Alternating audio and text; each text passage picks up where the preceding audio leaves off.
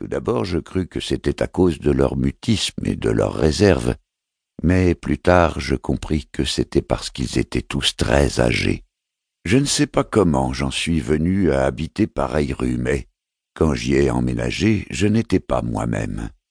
J'avais vécu dans bien des endroits misérables, d'où je m'étais fait expulser faute d'argent, jusqu'à ce que je finisse par tomber sur cette maison branlante de la rue d'Oseille, maison tenue par Blandot, un vieux paralytique. C'était la troisième en partant du haut de la rue et de loin la plus haute de toutes. Ma chambre était au quatrième étage. C'était la seule qui y fut occupée, la maison étant presque vide. La nuit de mon arrivée, j'entendis une étrange musique provenant de la mansarde au-dessus de moi. Le lendemain, je questionnai Blandot à ce propos. Il me répondit que c'était un vieux joueur de viol, un drôle d'allemand muet qui signait du nom d'Éric Zann et jouait tous les soirs dans l'orchestre d'une salle de spectacle bon marché. Il ajouta que c'était pour pouvoir jouer la nuit en rentrant du théâtre que Zann avait choisi de s'isoler en prenant une chambre tout en haut de la maison, chambre dont l'unique lucarne était le seul point de la rue où l'on put regarder la pente et le panorama au-delà du grand mur. Par la suite, j'entendis Zann toutes les nuits, et même s'il m'empêchait de dormir, l'étrangeté de sa musique m'obsédait.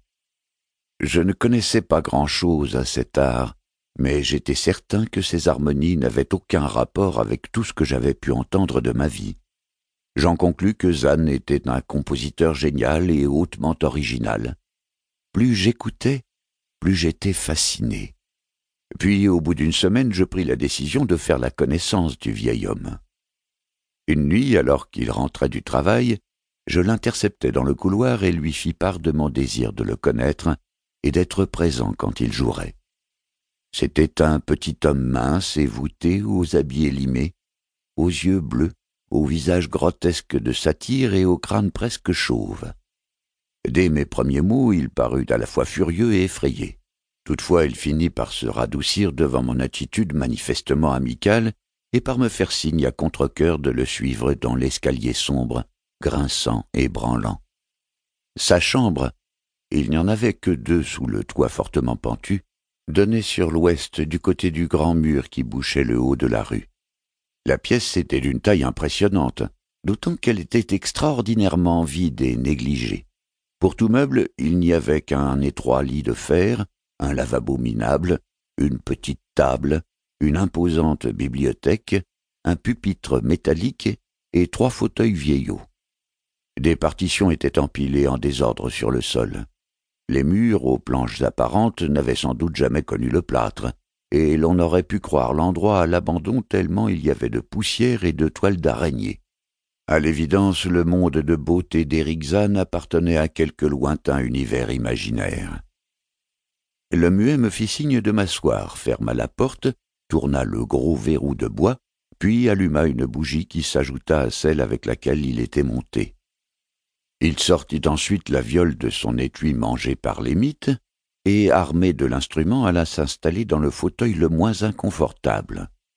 Il ne se servit pas du pupitre, et ne me fit pas choisir de morceaux, mais en jouant de tête, m'enchanta plus d'une heure avec des accords que je n'avais jamais entendus et qui devaient être de son invention. N'étant pas versé dans la musique, il m'est impossible de décrire précisément leur nature. Les accords formaient une sorte de fugue avec des passages récurrents particulièrement captivants, mais je fus frappé de n'y reconnaître aucune des notes insolites que j'avais eu l'occasion d'entendre depuis ma chambre. Ces notes ensorcelantes, je les avais en mémoire. Je me les étais souvent fredonnées et sifflées à moi-même, bien qu'approximativement. Aussi, quand le musicien posa enfin son archet, je lui demandai s'il pourrait m'en jouer quelques-unes. Dès que je commençai à formuler ma requête, son visage de faune ridé perdit le calme morose qu'il avait affiché alors qu'il jouait, et trahit le même mélange curieux de colère et d'effroi que j'avais remarqué en accostant le vieil homme. Pendant un moment, je fus tenté d'user de persuasion, car je faisais peu de cas des caprices de la vieillesse.